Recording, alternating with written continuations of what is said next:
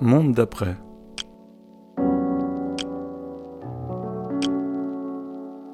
Ouvrez la voie. Quelle heure est-il? Il est à peu près 10 heures, je pense, et il fait déjà 21-22 degrés. Et on annonce 27-28 cet après-midi, ce qui signifie sous la serre 35-40. Malgré que j'ai ouvert complètement euh, les portes, les murs, euh, donc on est presque comme en été.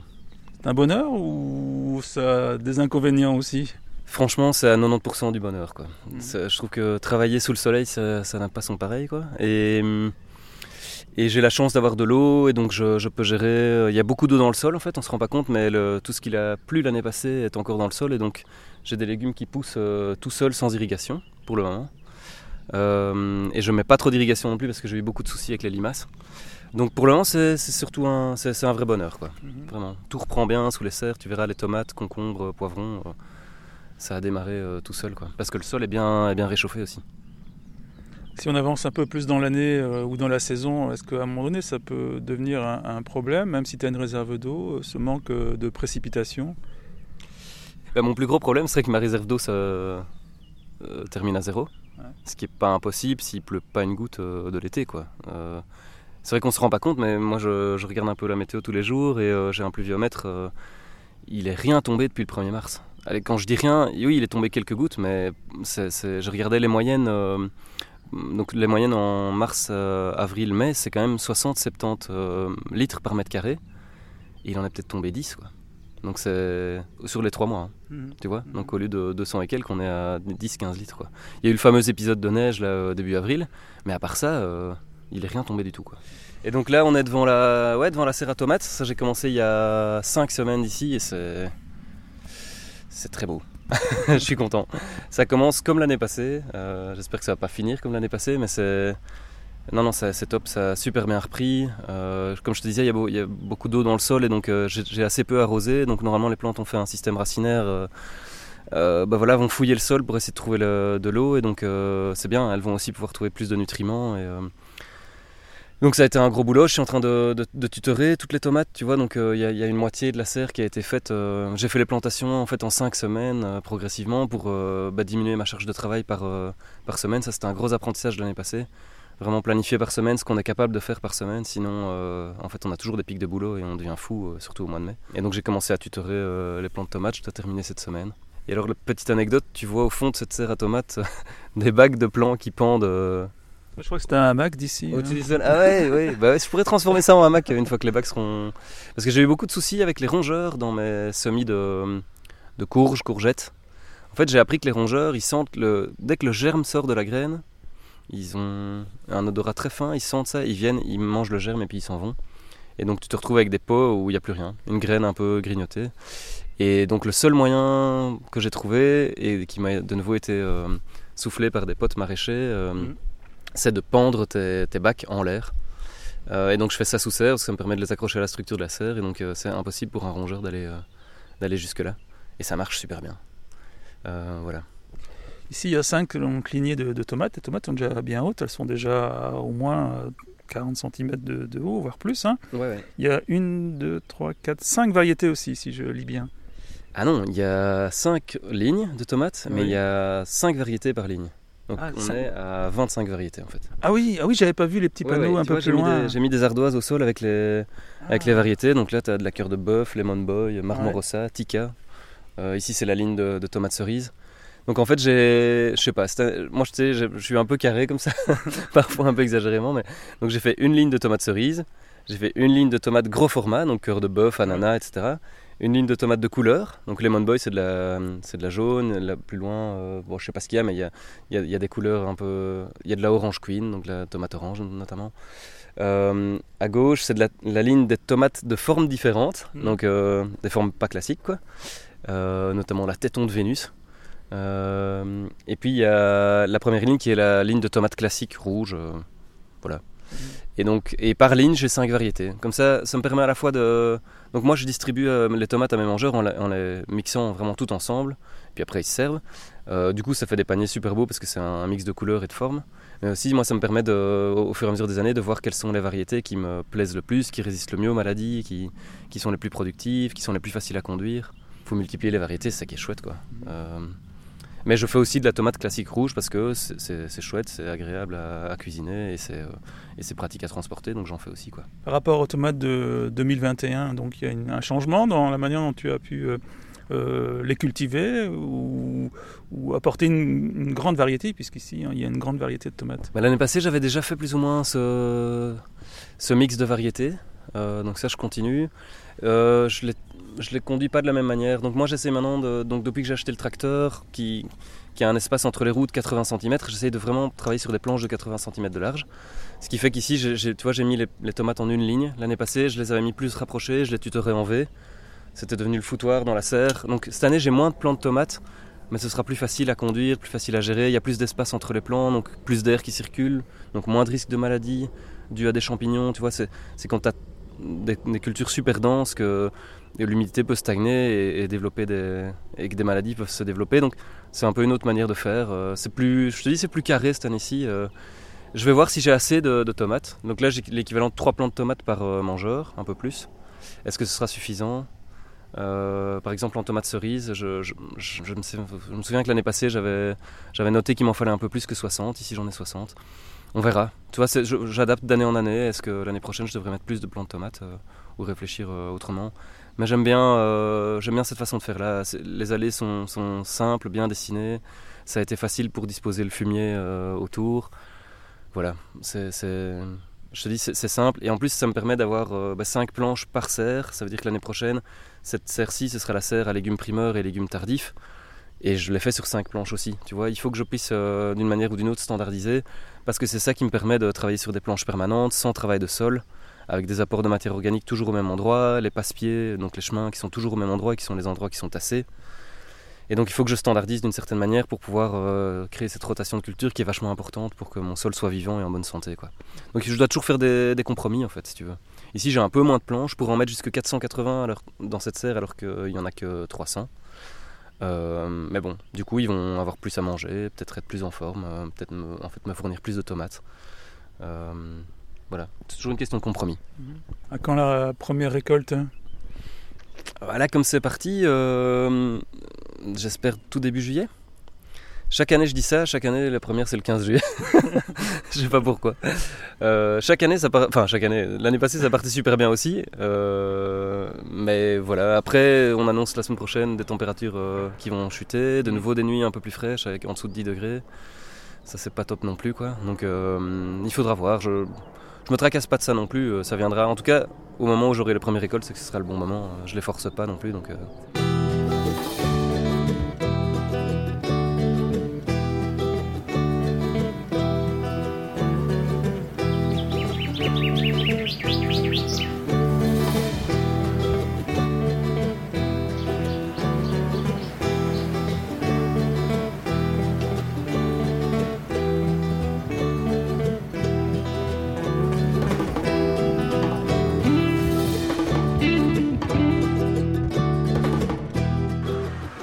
Va avancer, on va aller vers la deuxième serre.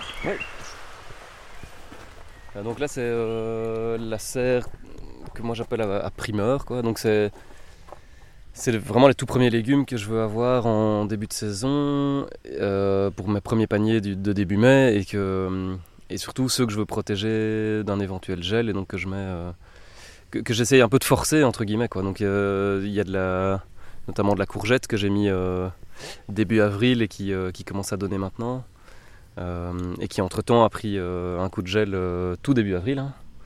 quand il a, fait, il a fait moins 5 dans la serre en fait. J'avais mis 4 couches de voile par-dessus pour la protéger, elle a quand même eu du mal. Donc ouais, c'est chaque fois un pari, et, mais ça fait deux années que ça réussit alors que j'y crois plus. Donc à chaque fois j'ai l'impression que tout est mort.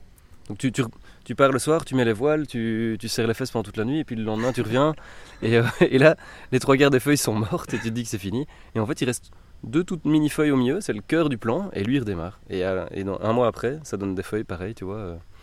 Et qui sont juste trop beaux. Donc euh, hier j'ai récolté les toutes premières courgettes. Oui, on les voit là, elles sont toutes petites là, elles font 20 cm de long, euh, elles font 2 cm et demi, 3 cm de large. Il peut y avoir des températures aussi négatives que, que, moins 5 en avril par exemple dans une serre, à l'intérieur? Euh, Voilà, je fais qu'à moitié confiance au thermomètre que j'ai dans, dans mes serres. Il fonctionne très bien, mais parfois il me donne des trucs un peu bizarres. Donc est-ce que c'est vraiment descendu à moins 5 Je pense pas, parce qu'à moins 5, je pense que mes plants auraient été totalement morts. Mais ça a été négatif, je crois. Et donc les plus anciennes feuilles ont pris cher. Mais plus un plant est, petit et jeune, plus mmh. il résiste au froid. Hein. Et donc les, jeunes, les toutes jeunes feuilles ont résisté. Et ça, c'est l'important. Euh. Je suis vraiment très très content de cette serre-ci. Euh, et à la fois, c'est de nouveau des apprentissages. Donc ici, là où tu vois les bacs de plants que je dois encore repiquer, il y avait de la roquette euh, qui en 4 semaines est montée en fleurs. À cause des écarts de température qu'on a eu très forts au début de printemps, tu avais des journées relativement chaudes, passé 20 degrés, donc ça montait à 25, parfois 30 dans la serre. Et puis en de nuit, ça redescendait à 5 degrés. Et je pense que c'est ça qui l'a fait monter prématurément en fleurs. Donc ça c'est un échec parce que j'ai pas pu vraiment... Dans le premier panier j'ai donné un bouquet de roquettes euh, à mes mangeurs avec des fleurs et tout le bazar. Bah parce que j'étais vraiment dépité de ne rien pouvoir en faire. J'avais pas envie de, juste de l'arracher et de dire voilà il n'y a pas de roquettes cette année-ci. Mais c'est quand même un, petit échec. Mais à côté de ça euh, il y a beaucoup de choses qui ont super bien pris. Y a, hier j'ai récolté des petits pois mange-tout. Donc on est mi-mai. Euh, quand tu les mets à l'extérieur tu peux espérer les avoir en juin. Quoi. Tu fais de la cohabitation là parce que juste à côté il y, y, a des choux. Ouais, ça c'est une chouette association. Donc j'ai fait au milieu un rang de pois mange-tout, et à droite des navets et à gauche des choux raves. Et ça a très très bien fonctionné. Enfin, très très bien. en tout cas, ça, a bien cohabité. Maintenant, le chou rave, je trouve ça très compliqué. J'ai des différences de croissance qui font que c'est compliqué dans mon système. Je peux pas en sortir autant que je voudrais euh, tout d'un coup. Les navets ont bien fonctionné, mais j'ai eu aussi des soucis de différence de, croissance et donc de, format de navet, etc. C'est pas si simple. Ça, c'est peut-être aussi un manque d'expérience de ma part. Mais le chou rave, c'est compliqué, euh, je trouve. Il éclate vite, il se fait vite manger par les limaces. Euh. Donc, c'est un légume que j'adore, mais que je pense que je vais devoir abandonner. Parce que c'est, j'y arrive pas. Sur un sur sol vivant comme ça, j'y arrive pas trop. Et c'est très sensible aux différences d'irrigation aussi. Et donc, euh, mais tu sais, une année n'est pas l'autre non plus. La, la, météo fait aussi qu'il y a des choses qui réussissent, qui ratent. et donc, je pense que voilà, c'est la vie. Il, faut, il y a des choses qui, qui fonctionnent, d'autres qui fonctionnent pas. Il faut, faut vivre avec. quoi. Il y a une belle ligne de haricots aussi. Ouais, ça, au milieu de la serre là. Ouais, ça c'était un chouette enchaînement. Donc au milieu des haricots, il y avait des laitues qui sont partis, qui maintenant laissent la place aux haricots que j'ai semés en direct sur les côtés. Donc j'ai fait, euh, j'ai fait ça sur une bâche qui est trouée tous les 25 cm, donc il y a trois rangs. Et donc j'ai semé 6-7 euh, graines par euh, tous les 25 cm de, haricots. Juste mis une poignée de compost par-dessus pour maintenir les graines dans de l'humidité. Et tout a bien levé. D'habitude, les haricots, tu fais ça en ligne, hein, tu vois. Ici, c'est vraiment en, en poquet. Euh, et puis une fois que les laitues sont, sont, parties, je suis venu directement repiquer du chou rouge au milieu des, haricots. Euh, et donc lui il reprend bien. Parce que j'ai, ça on en parlera après, mais j'ai perdu tous mes choux à l'extérieur. J'avais 600 choux à l'extérieur. Tout a été mangé par les limaces. Il n'en reste plus un seul. Donc j'ai décidé de, de, tester le chou euh, sous serre. On va voir ce que ça va donner. Donc ce que j'espère, c'est qu'à un moment, donc je vais, de nouveau, ça va être le même enchaînement. Quoi. Je vais à un moment récolter les haricots, puis libérer la place euh, pour les choux qui vont grandir. Donc voilà, sous serre, j'ai envie de vraiment jouer sur ces enchaînements-là et de pas trop me prendre la tête. Je teste beaucoup. Euh, j'ai, des brocolis cette semaine, je vais aussi les mettre sous serre à la place notamment de, la roquette et des choux raves et des, navets qui sont partis. Euh, voilà, tout ça pour bah, faire des enchaînements rapides et avoir toujours quelque chose qui est planté sous la serre.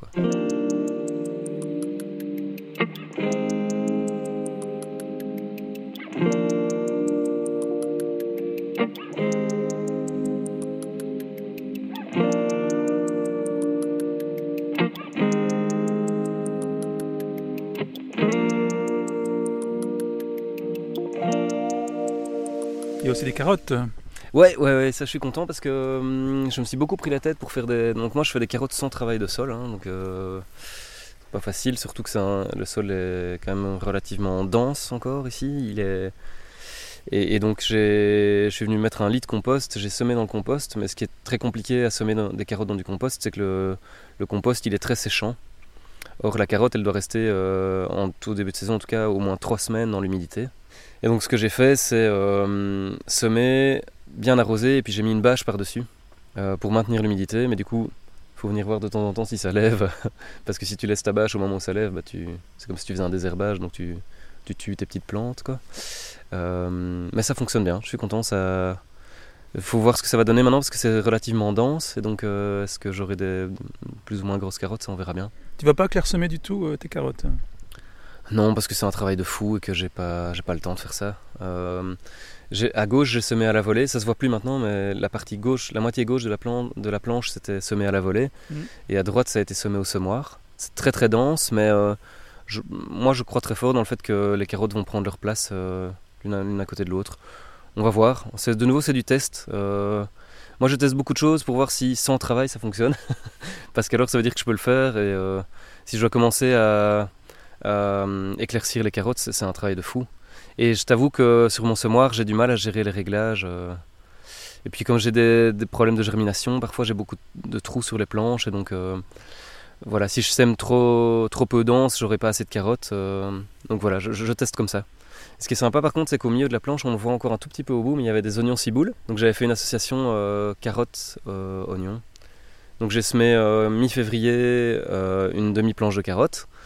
Et puis trois semaines plus tard, j'ai repiqué un rond d'oignon ciboule et j'ai semé la deuxième planche de carottes. Donc il y a trois semaines d'écart entre les, entre les deux moitiés de carottes. Et entre-temps, j'ai récolté les oignons ciboules. Donc ça, c'est super, quoi. Ça a super bien fonctionné. Et sur le bord de la serre, j'ai mis du persil plat. Ça fonctionne bien aussi, en fait. Euh, je vais utiliser les bords de serre pour, euh, pour mettre des aromatiques. L'année passée, j'avais fait six planches dans la serre. C'était super dense et j'avais plus de place. Et en fait, cette année, je n'ai plus que cinq planches de culture, mais je, je peux utiliser les bords de serre pour les aromatiques. Et ça, c'est pas mal. Surtout pour le persil plat dans lequel tu peux venir tailler plusieurs fois avant qu'il monte en fleurs, tu vois. Euh, et alors, euh, ouais, il reste. Bah donc, il y a les, les, courgettes dont on a parlé. Et sur la quatrième planche, là, un peu plus loin, tu vois de la... un légume que moi j'adore. J'espère que les mangeurs adorent aussi. en tout cas, ils s'en plaignent pas encore, mais il y a de la mizuna au milieu. C'est euh, une cousine de la roquette, si tu veux. Mhm. C'est une, verdure asiatique et qui est juste géniale. elle a poussé donc je l'ai repiqué petite 3-4 cm d'eau en semaine 12, donc il y, a, 8 semaines. Trois semaines après, elle faisait 30 cm de haut, je pouvais tailler dedans. Et euh, ce que tu vois, ben, c'est des repousses de la coupe d'il y a une semaine. Donc ça, pousse continuellement, ça me permet de faire des bottes avec super facile qui se tiennent bien parce que c'est de belles tiges. Euh, et en plus, c'est de la famille des choux, donc ça, a toutes les propriétés euh, nutritives d'un chou. Mmh mais euh, avec une petite verdure de début de saison qui est, facile et qui, euh, résiste bien à la chaleur aussi. Et derrière, il y avait le chou pak choi que moi j'adore aussi, qui est aussi un légume qui pousse en, en six semaines. Euh. tu le repiques petit comme ça et puis tu récoltes un truc qui fait presque un kilo. avec à la fois des feuilles et puis des tiges plus, charnues et donc tu peux faire des, chouettes trucs avec en cuisine. Et alors il y a les, fameux petits pois mange-tout, ça je suis très content aussi. De nouveau, j'ai fait de la même manière que les, les haricots. J'ai semé tous les 25 cm par poquet de, 10.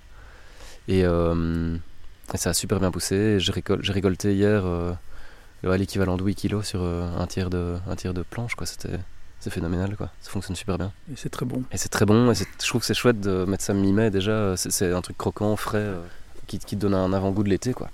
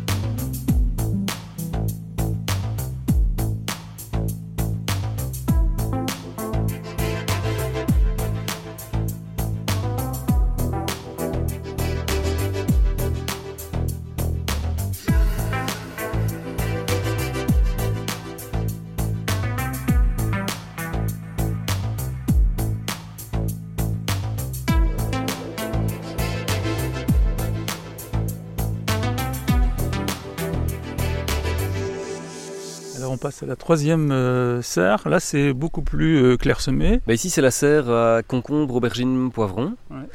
Donc, euh, bah, j'ai fait des compromis ici en matière de sol vivant. Donc, tu vois que le sol est à nu. Mhm. Mais ce sont des cultures qui ont besoin d'un sol très très chaud. Et donc, je pense que c'est ça qui fait que ça, ça, a bien repris aussi. J'ai laissé vraiment cette serre avec le sol à nu, bien fermé pour que ça chauffe un max. surtout pour les aubergines qui vont, que j'ai été chercher ce, bah, matin et qui vont être piquées cette semaine ou la semaine prochaine. Il leur faut un sol vraiment super chaud. Ça sert à rien en fait de, se grouiller avec l'aubergine parce que si tu la repiques dans un sol qui n'est pas assez réchauffé, en fait elle va mettre un temps fou à redémarrer. et donc ici, quand je dis compromis en termes de sol vivant, c'est parce que y a, le sol n'est pas couvert, il est un, peu mort en surface euh, et assez sec. Mais euh, quand je vois comment les autres légumes reprennent, à savoir donc tu as, une ligne au milieu de concombres et puis de part et d'autre des poivrons qui ont été repiqués il y a une semaine quoi. Et ils étaient petits comme la moitié de ce que tu vois. Donc ça reprend bien et, euh, et j'ai pas tellement arrosé non plus, donc ils vont aussi faire un bon système racinaire pour les puiser de l'eau. Euh, et puis le but, ce sera de. Bah, j'avais, envie de tester, euh, de rigoler un peu en termes de, couvre-sol en dessous des concombres, donc j'ai, envie de repiquer de la capucine et du souci. je sais pas du tout si c'est une bonne idée parce que c'est des fleurs qui se ressèment très facilement, donc je risque d'en avoir plein l'année prochaine, mais j'avais envie de faire une sorte de tapis de fleurs euh, comme couvre-sol sur la planche. je les ai semés en direct, mais comme j'arrose pas suffisamment, je pense que ça va foirer, donc je vais semer dans des plaques et puis venir repiquer. J'ai quand même envie de tester quoi. Et après, je viendrai mettre euh, bah, de nouveau du fumier et puis euh, des bâches dans les chemins parce que ça sent en herbe relativement fort. Et en plus de ça, les bâches noires, ça va aussi attirer la lumière et chauffer le sol. Ce sera très bon pour, euh, pour tout ce qui pousse là-dedans. Il faut aussi que, que, je me facilite la tâche sur certains plans parce que parce qu'il y a quand même beaucoup de boulot. Enfin, tu vois, ça fait des dizaines de légumes différents. Il faut, mm. pouvoir suivre tout ça. Et donc, j'utilise aussi des choses que, que je valide d'année en année et, et qui fonctionnent bien. Quoi. Je vois que ton coffre il est, il est rempli aussi. Euh, tu as fait des achats ce matin avant d'arriver Oui, je suis passé à l'Argentaire ce matin à chercher des plants, ben, les plants de la semaine. Donc il y a ben, les fameuses aubergines. Il y a du persil plat, il y a du basilic, il y a des brocolis euh, et il y a de la laitue. Tu vois, donc ça c'est complètement gérable sur une semaine. Euh. demain, il y a Vincent qui vient, il va faire cagnard, on va, on va bosser comme des dingues. Et donc, donc voilà, ce sera repiqué normalement cette semaine ou, ou début de semaine prochaine. quoi. Moi, j'essaie vraiment cette année-ci de repiquer quand je reçois les plants. Euh, plutôt que de les laisser végéter dans leur caisse, euh, que la motte s'assèche, puis euh, reprenne de l'eau, puis voilà. J'ai envie de les repiquer dès que, plus ou moins dès que je les reçois. et comme ça, ben voilà, je trouve que la, moi, la charge mentale des bacs qui restent à repiquer, elle, s'évacue de semaine en semaine. Et, c'est plus... et je sais que voilà, maintenant c'est le gros du boulot. Une fois que les aubergines seront plantées, ce sera vachement plus cool pour le reste. Il restera le gros chantier des, des poireaux mi-juin où là je plante euh, bah, 3-4 000 poireaux. Euh, mais bon, c'est l'affaire d'une grosse journée, tu vois, et, c'est bon. Euh, tes plantes, tu les achètes toujours à l'extérieur? Tu cultives pas toi-même tes, propres plants? Non, j'ai pris cette option-là euh, bah parce que c'est un autre métier. Je trouve que la planification en maraîchage, c'est déjà un, gros casse-tête. Mm. Tu vois, de, vraiment bien planifier pour avoir des légumes tout le temps, surtout pour un système d'abonnement. Et donc, euh, j'ai décidé que sur les trois premières années, je prenais mes plans à l'extérieur. Le temps de voir comment je gère le truc je prends beaucoup de notes, donc euh, quand je vois que euh, Vincent Cantard, donc celui qui me produit les plans, met des, dates de semis sur ses bacs, je les note. Comme ça, je, prends aussi des notes sur euh, quand semer quoi pour les avoir quand. Mm. et mon objectif à terme, c'est clairement de faire ça. Quoi. Même mon objectif à, long terme, c'est de reproduire mes semences. Je trouve qu'à ce moment-là, j'aurai un système qui sera encore plus résilient qu'aujourd'hui. parce que là, c'est vrai que je dépends de lui pour, pour, mes, pour mes semis et pour, pour mes plants. Donc, Bon, ça, c'est tout ce qui est repiquage. Hein. Maintenant, je fais du semi-direct. Euh, tout ce que je fais en semi-direct, bah, mm. j'achète les semences. Et, mm. euh, mais voilà, c'est l'objectif à terme. Mais je, ça, je pense que c'est un bon conseil. Euh, enfin, moi, je trouve que ça, fonctionne bien. C'est de, quand on démarre en maraîchage, il y a suffisamment de choses pour se prendre la tête. Et donc, externaliser la production des plants, je trouve que c'est génial. Moi, je sais que je vais une fois par semaine chez Vincent. Les plants sont prêts, ils sont beaux. je les repique dans la semaine, c'est cool je dois pas me prendre la tête. Et surtout, je suis pas équipé d'une pépinière pour le moment. Mais donc, euh, je vais, voilà, il faut, je vais voir un peu comment je, voudrais jouer le truc, mais peut-être qu'un jour je lancerai un crowdfunding ou un truc pareil pour euh, m'équiper d'une pépinière, du matos qu'il faut et, euh, et pouvoir commencer à faire mes plans moi-même.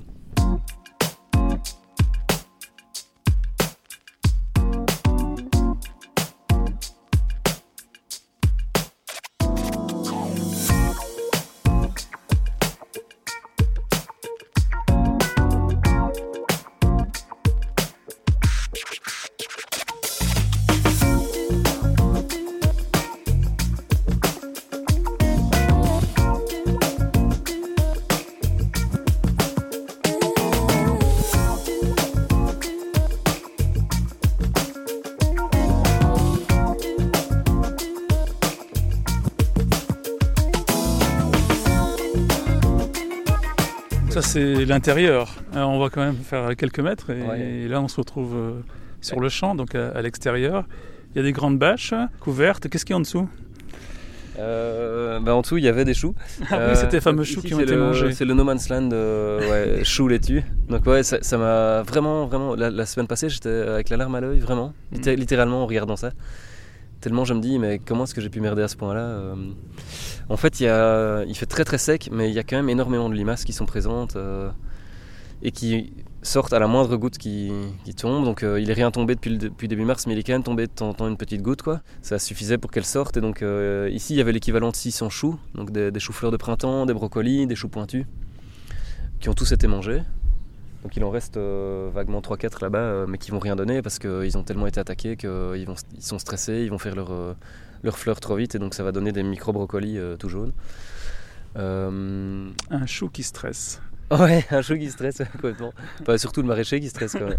Non, ça c'est une mauvaise gestion de ma part. Euh, parce que j'avais mis beaucoup de paille sur les planches, que j'ai simplement retiré et que j'ai mis dans les chemins. Et en fait, si tu veux, j'ai tiré les limaces avec, je les ai mis bien tranquilles euh, dans un petit lit de paille bien humide. Et, euh, et, donc en fait, elles sortent à la nuit tombée, elles sortent de là, elles viennent manger. Et forcément, puisque c'est le seul truc que tu leur donnes à manger, bah, mm. elles, le mangent, hein. mm, elles se servent. Et donc il reste vaguement 50 euh, laitues. tu vois, là-bas, il y, a quelques laitues paumées rouges, là. il y en avait 120. Il en reste 4. Euh, donc ouais, ça, ça a été vraiment le gros gros échec de début de saison et la grosse pilule difficile à avaler. Mais voilà, je, fais autrement maintenant. Je, j'arrête avec cette paille dans les chemins. Je vais plutôt utiliser du broyat, mais, mais vraiment gentiment. Quoi. Il n'y a rien à faire, il faut que j'évite de laisser euh, les limaces s'installer et pouvoir euh, être bien tranquille dans un truc humide. Euh, et donc il faut que, je, faut que je change mes pratiques par rapport à ça. C'est pour ça que maintenant j'essaie aussi les, choux. Mais les choux c'est un, c'est compliqué, hein. c'est très très compliqué je trouve parce que c'est les légumes, c'est des légumes qui ont un très long cycle, qui sont super attirants pour les limaces, qui ont pas mal de ravageurs, pas mal de maladies possibles. Donc il faut que je m'améliore à ce niveau-là. Là, c'est un petit trésor qui est, caché. Euh, c'est pas des fraises euh. Ouais, hier j'ai mangé la première fraise. ouais, c'était fou. J'ai mangé la première fraise et chaque année, c'est un truc de dingue. C'est un peu solennel comme ça. si tu vois, le, tu vois le, petit bout rouge au bout de la planche, tu vas le chercher et là tu te fais Ah ouais, cool. On a planté ça mi-août l'année passée et là c'est prêt. Quand je dis caché, ça veut dire que euh, toutes les fraises sont bâchées en fait. Donc on les aperçoit un peu, il y a des, il y a des belles fleurs, mais on voit pas vraiment encore les fraises. Ouais, non, en fait, euh, bah, écoute, j'ai fait quelque chose hier que je vais défaire aujourd'hui, mais j'ai mis un filet. Mhm. Parce que je me suis un peu stressé euh, pour les oiseaux. J'ai pas mal de corneilles, euh, de pigeons. Et donc, quand les fruits rougissent, t'as les oiseaux qui passent avant toi. et comme je suis pas tout le temps sur le champ, bah, c'est pas, pas évident de les, faire partir. Et donc, j'ai mis un filet par-dessus, mais du coup, j'en ai un peu parlé avec le, conseiller technique du CIM, qui, qui m'accompagne et qui me conseille. quoi. Euh, et qui me disait qu'en du coup, bah, en termes de pollinisation, c'est pas génial. Parce que j'ai pas un filet anti-oiseau. Le filet anti-oiseau, normalement, il a des mailles plus grosses. Et donc, il laisse passer les insectes. Mais moi, j'ai pas, pas ce filet-là. Et donc, euh, de nouveau, je vais voir un peu, euh, peut-être faire un compromis, leur laisser quelques fraises aux oiseaux et puis essayer de ramasser les autres en, en supprimant le filet. mais en tout cas, c'est génial, ça fonctionne super bien, ils ont hyper bien repris. Et sortir ces premières fraises avant la fin mai, c'est un truc de dingue. En plein champ, euh, enfin, moi, ça, en dit long sur les températures de ce printemps. Quoi.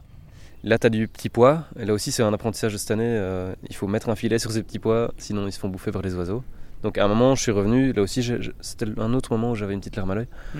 Euh, il me restait plus qu'un centimètre sur les pois. Ils avaient été grignotés, les deux lignes complètement par, par les oiseaux.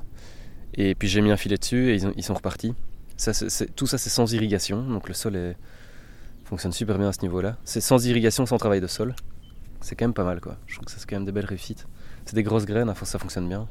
Et là à gauche, c'est de nouveau des, fèves. Et je vais venir mettre dedans des, des poivrons, des poivrons d'extérieur. Il y a une chouette variété qui s'appelle euh, Frigitello, qui est un poivron qui, peut, qui fait des petits poivrons de 7-10 cm rouges et qui pousse bien en extérieur. Et donc je vais venir mettre ça au milieu des rangs de fèves. J'espère que ça va, de nouveau, normalement en juin, j'aurai récolté les fèves. Ça laissera toute la place pour les, pour les poivrons. Euh. Donc je suis quand même content parce que cette année, je, fais des associations qui fonctionnent et qui, euh, et qui, voilà, qui donnent quelque chose. Et donc euh, je, suis content. parce que tout ça permet de densifier les cultures, donc d'avoir besoin de moins de surface, et de prendre mieux soin des, planches de culture que tu as. Je trouve que quand tu, dissémines tout aux quatre coins du champ, bah, tu as du mal à, à, vraiment prendre soin de tes différentes planches. Et donc ça c'est chouette. quoi.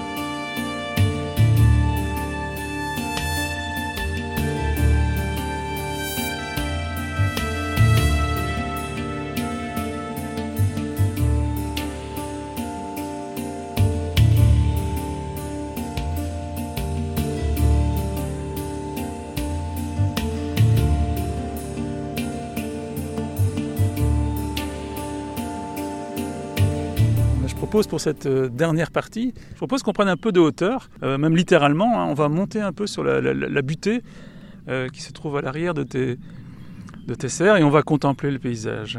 Ok. Je te suis. Est-ce que tu préfères prendre le chemin difficile ou? Oh bah je te suis. Hein.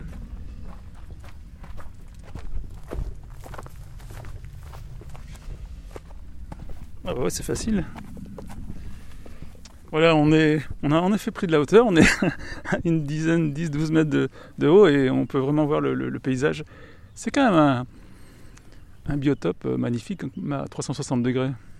Ouais, c'est chouette. Hein. Je fais mes pauses de midi euh, parfois ici au-dessus. Pour ouais, il y a un trou. je l'ai pris. Euh, ouais, c'est chouette, franchement. tu t'es pas fait mal Non, non. Bah, tu vois, là, maintenant qu'on monte, je, jette un œil sur les courgettes. Là-bas, je me dis, ah il faut que quand même que j'aille voir si elles, sont, si elles ont bien repris, si elles ont pas trop soif. Euh. Et donc, c'est ouais, chouette. Mais c'est assez dingue. Hein. On a tout, en fait, je trouve. Euh, comme vu, ici, on a bah, ce champ de grande culture, euh, les, les, arbres avec les anciens bassins de décantation de, de la sucrerie Genappe. Je pense que c'est une zone Natura 2000. Moi, j'ai beaucoup de libellules. J'en ai photographié une l'autre jour. dingue, quoi. 10-12 cm d'envergure avec un un corps euh, super large, euh, tout jaune, qui, qui, vole dans les serres. Euh. Et puis là-bas, on a des. Ouais, je sais pas, moi j'appelle ça un peu du bocage, comme ça, tu vois, des, des, des prés un peu découpés par des arbres, où c'est plutôt des, des, vaches et moins des grandes cultures. Ouais, c'est, on, a, on a un peu tous les, tous les paysages qu'on peut voir dans, dans ce coin-ci.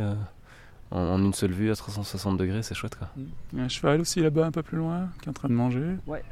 Ouais, ouais. Euh, bah, je récupère du fumier ici à côté, donc euh, c'est peut-être bien de leurs chevaux en fait.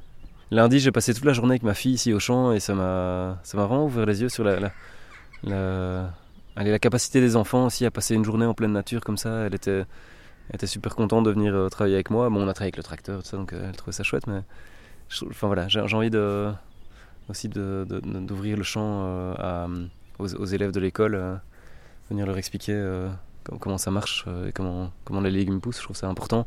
Mais jusqu'ici, j'étais un peu frileux de le faire pour la question de la charge de travail, de la charge mentale et tout ça. J'ai pas envie de m'en mettre trop parce que parfois je. Voilà, cette année-ci, c'était encore. Euh, le début d'année était encore assez, assez hard, assez difficile euh, à gérer, beaucoup de stress et tout ça. Donc, mais voilà, je pense que d'année en année, ça va. ça va aller de mieux en mieux et il y aura beaucoup plus de place pour ce genre de projet aussi. Et quand tu regardes pas le paysage aux alentours, mais ton paysage à toi, tes parcelles, tes serres, que de chemin parcouru que de récoltes. Euh. Ouais, c'est clair, ouais. Ça me, ouais, ça me, ça m'émeut quoi. Franchement, parce que je suis passé par tous les, tous les stades, hein, de, de euh, waouh wow, euh, qu'est-ce que j'ai foutu. Et, pas qu'une seule fois, donc ça a été beaucoup de yo-yo émotionnel, parce que je suis comme ça aussi, et je pense qu'il y a des gens qui, qui le vivraient beaucoup sereinement, beaucoup plus sereinement en se posant moins de questions. Moi, je, me pose tout le temps beaucoup de questions.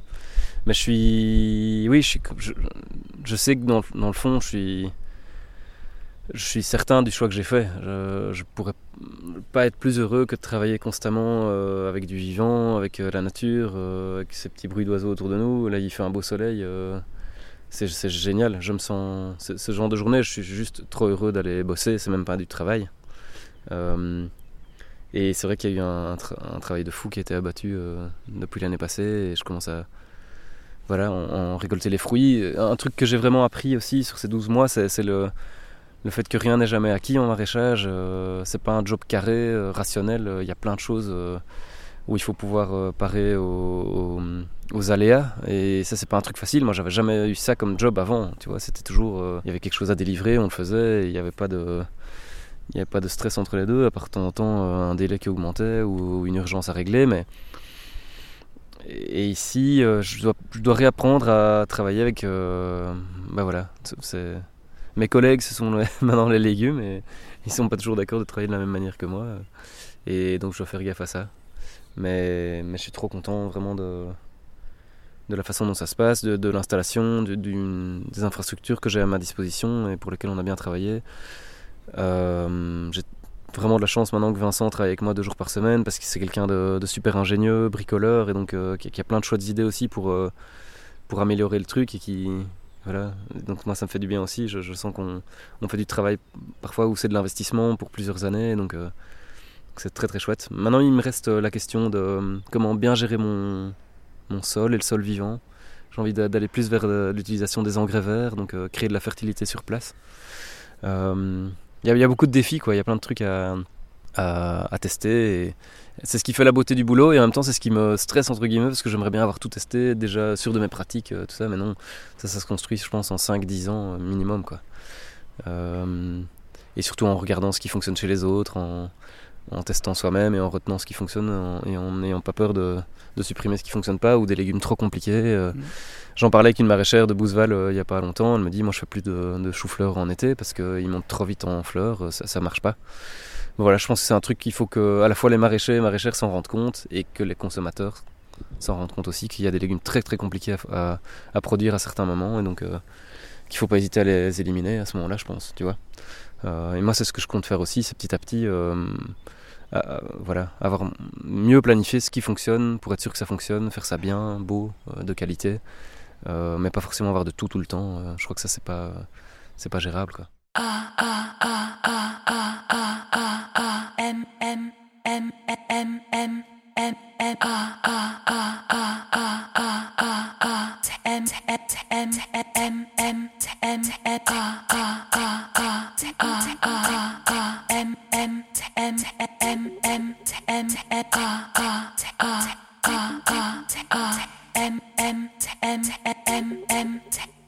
Tu parlais il y a quelques instants, euh, voilà, dans 2, 3, 4, 5 ans. Euh, donc tu t'imagines euh, t'enraciner encore quelques années ici bah, Oui, oui, oui et non en fait, parce que bah, ce terrain, je l'adore. En fait, je me rends compte que je m'y sens bien. J'ai été hyper bien accueilli par la famille Senescence. Et voilà, on s'entend très très bien. Et à la fois, il y a tous les avantages du, hangar, de la récupération d'eau, euh, de l'électricité qui est dispo, de l'eau potable qui est dispo. Euh, et le terrain est super bon, la terre est, super bonne. Donc il y, a, plein de super avantages à rester ici. Et donc c'est clair que je pense que rester 5 ans, euh, bah, ce sera un minimum. Euh, mais maintenant, je sens aussi qu'un jour, j'aurais envie de, je crois que je, l'ai déjà dit, hein, mais de m'installer euh, ailleurs. Ailleurs, oui, mais vraiment chez moi, quoi. Tu vois, d'être chez moi, sur ma terre, euh, de, l'avoir acheté, de me dire j'en prends soin. moi, il me faut pas plus qu'un un, hectare, quoi, grand max, mm. pour que ça puisse tourner, je pense. Et donc, ce qui est chouette ici, c'est que je suis en train de valider le, système un maraîcher sur un demi-hectare avec 100 mangeurs. Je pense que ça, c'est tout à fait gérable, à la fois en charge de travail, en termes financiers. Euh, et en termes de charge mentale aussi, quoi. Mais euh, je pense que je vais aller vers une association. Moi, j'aimerais bien. Parce que je parle de la charge mentale, mais c'est vrai qu'elle est encore à 100% sur ma tête. Et ça, je trouve tu en parles beaucoup. Hein. Ouais, j'en parle beaucoup. mais oui, oui, mais c'est vrai. Moi, je trouve que c'est la principale difficulté de ce métier. Mm. C'est euh, faire 50 légumes différents. c'est chaque fois un, presque un métier différent. C'est beaucoup de petites choses auxquelles penser chaque jour. C'est à la fois être euh, bon dans la culture, mais il faut être bon vendeur, euh, il faut être bon communicateur, il faut être bon comptable, il faut être bon ceci, cela. Donc tu as 14 casquettes différentes. Et le lancement comme indépendant aussi, c'est pas évident, on se, rend pas compte, moi je m'en rendais pas compte en tout cas. Et donc je m'éloigne un peu du sujet, mais donc euh, la charge mentale, oui, c'est ça. Euh, l'idée de s'associer à, deux maraîchers, ça, serait top, quoi, parce que, parce que du coup, bah, ça permet de prendre des vacances plus facilement, ça permet de diminuer la, charge mentale ou de la diviser, d'avoir chacun qui gère les, choses qu'il a envie de gérer euh, et pour lesquelles ils se sent plus à l'aise de gérer. Puis il y a plus dans deux têtes que dans une, on fait plus facilement face aux, aux aléas et aux problèmes quand on est deux on peut communiquer quand on se sent moins bien. Enfin, tu vois, il y, a tout ça que je, découvre maintenant. Euh. et donc. Euh, il, faut en, il faut en vivre aussi, quoi. Voilà, il y a cette équation-là aussi. Ouais, complètement. Ouais, c'est ça aussi. Hein. Et là, je suis encore dans les, dans les prémices. Il faudra que je fasse le, plan enfin, le, bilan financier fin d'année, voir un peu combien, combien ça m'a coûté, enfin, quelles ont été mes charges, combien, combien j'ai gagné, et, euh, et voir si c'est faisable. Jusque-là, on on a un niveau de vie tout à fait correct avec ma famille, donc ça, ça a l'air gérable. Mais euh, c'est vrai qu'il faut. Mais je pense qu'il faut tenir les, premières années, et puis euh, ajuster là où il y a moyen d'ajuster, pour finalement dégager vraiment un bon revenu. Euh. et le système de CSA, il n'y a rien à faire, permet de dégager un revenu dès la première année. Et ça, c'est quand même complètement dingue, parce que quand tu es pas en CSA, la première année, tu, tu perds de l'argent, voire les deux, trois premières années, quoi, avant de avant d'être vraiment efficace, quoi. Tu étais à 85 mangeurs, si je me souviens, il y a plus ou, moins un mois. Ton objectif c'était 100. Je crois que tu es à 90, si je n'abuse. Ouais, c'est ça. Je suis, à, je suis à 90 et finalement ça me convient bien. Parce que entre les, les problèmes euh, de, de, limaces et autres, bah, ça, parfois j'ai un peu moins de légumes et donc euh, ça me permet de ne pas être non plus euh, bah, trop serré au niveau de la quantité de légumes. Donc c'est bien. Voilà, j'ai pas, on n'a pas fait beaucoup de pubs. On a fait une super chouette vidéo avec, euh, grâce à Vincent mm. et euh, qui a très très bien fonctionné. Donc mes derniers mangeurs sont des gens qui sont venus par là. J'ai entendu dire aussi que certaines personnes ont fait pas mal de pubs euh, sur les réseaux sociaux. Donc ça c'est chouette, ça a bien fonctionné. Et moi j'en ai pas fait beaucoup non plus. J'ai envie de mettre le paquet cet hiver sur les séances d'infos pour aller chercher des gens vraiment très très localement. Et voilà, ça viendra petit à petit, je pense. Euh. ça, c'est ma voisine qui m'a dit aussi, euh, ça m'a fort rassuré. Elle m'a dit, mais tu sais, ça fait qu'un an ou deux que tu existes. Euh. T'es pas encore si connu que ça. au fur et à mesure, les gens connaîtront mieux ton projet, auront vu dessus et donc viendront plus facilement vers toi. Et donc, ça m'a rassuré en me disant, oui, c'est vrai, je pense qu'à l'avenir, ce sera entre guillemets de plus en plus facile que des gens viennent vers moi parce que le, projet leur parle, quoi. Et donc voilà, je, suis assez confiant pour la suite normalement je devrais être un meilleur maraîcher d'année en année et les gens devraient venir plus facilement à moi donc ça devrait euh, ça devrait aller. Je crois que cette année il y a aussi voilà le début d'année les questions de pouvoir d'achat avec euh, le prix de l'essence tout ça ça a dû jouer. C'est pas c'est pas un système euh, c'est un système qui peut faire peur parce que tu, tu prépayes tes légumes je pense que les gens n'ont plus trop envie de tout prépayer aujourd'hui et, mm. donc mais c'est pas grave c'est très bien comme ça moi ça, ça, me convient pour le moment avec 90 mangeurs et je, je me sens à l'aise avec ça quoi je, voudrais juste adresser un mot à ceux, à ceux et celles qui nous écoutent et qui se disent qu'ils se lanceraient bien dans le métier. Je pense, je pense qu'il faut y aller parce que c'est l'avenir. Il faut que, que dans l'avenir, on puisse tous euh, pouvoir, on puisse tous compter sur un maraîcher qui vit dignement son travail ou une maraîchère. Euh, et qu'on et puisse avoir des légumes de qualité sur des sols qui sont vivants, qui stockent du carbone, qui euh, jouent leur rôle dans la lutte contre le changement climatique. Donc il faut y aller, il faut que des gens s'installent et n'aie pas peur de s'installer, de tester, peut-être à plusieurs, parce que ça c'est quand même ma grande conclusion, c'est que s'installer seul c'est compliqué. Euh, et, mais ne pas avoir peur, c'est un, métier magnifique, et, euh, mais dans lequel rien n'est jamais gagné non plus. Donc il faut, il faut y aller avec, euh, avec humilité et, être capable d'apprendre d'année en année, de se remettre en question. donc ça c'est ma, ma, deuxième conclusion, c'est voilà, moi après un an je je tâtonne encore beaucoup, j'ai beaucoup de passages où je me dis euh, qu'est-ce que je fais là et pourquoi j'ai fait ce changement. Mais j'ai aussi énormément de moments où je me dis que je sais parfaitement pourquoi je l'ai fait et, que je veux euh, poursuivre l'aventure. quoi. Monde d'après.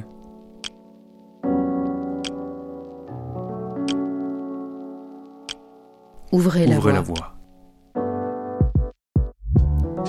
Réalisation Jean-Philippe Delobel.